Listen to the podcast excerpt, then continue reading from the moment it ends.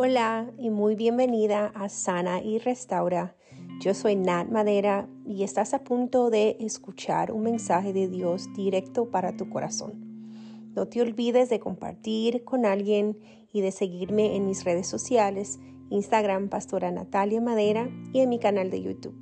Mi oración es que este episodio pueda tocarte de tal manera que traiga ahí una palabra rema para tu espíritu.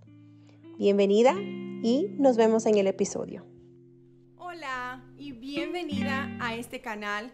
Yo soy Natalia Madera. Si por acaso nunca has estado aquí, soy pastora, psicoterapeuta, hija, esposa, madre y una mujer buscando más de Dios. Si puedes identificarte a cualquier una de estas cosas, quiero pedirte que te inscribas en el canal y vamos para esta serie súper especial que voy a estar empezando aquí con ustedes hoy. Lo que me enseñó la espera.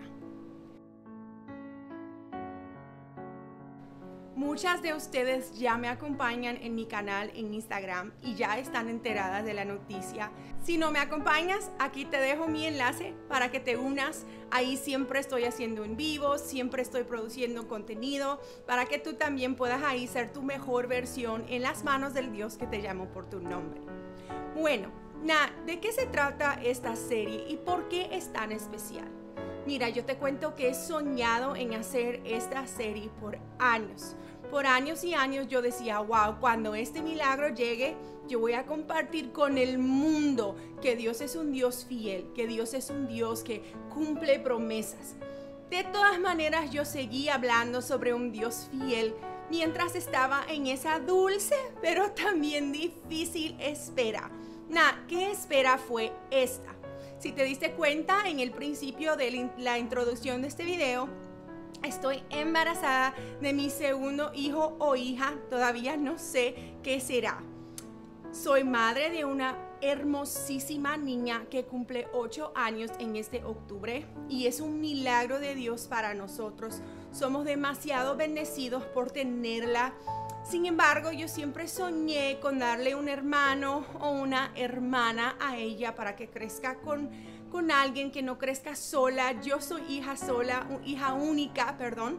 Entonces yo tenía este deseo y más que un deseo, tenía una palabra de Dios sobre cómo Dios me iba a visitar. Iba a visitar a mí, a mi esposo, y nos iba a dar otro hijo o otra hija.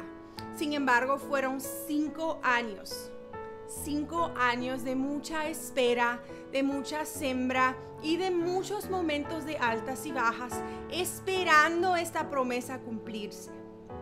Esta serie es sobre esto, sobre los momentos de llanto, sobre los momentos de duda, sobre los momentos de mucha fe, sobre los momentos en que yo imaginaba que hoy estoy embarazada y hasta sentía que Dios me estaba hablando. Ven, ve a comprar, ve a comprar una prueba de embarazo iba, compraba, hacía negativo, negativo, negativo.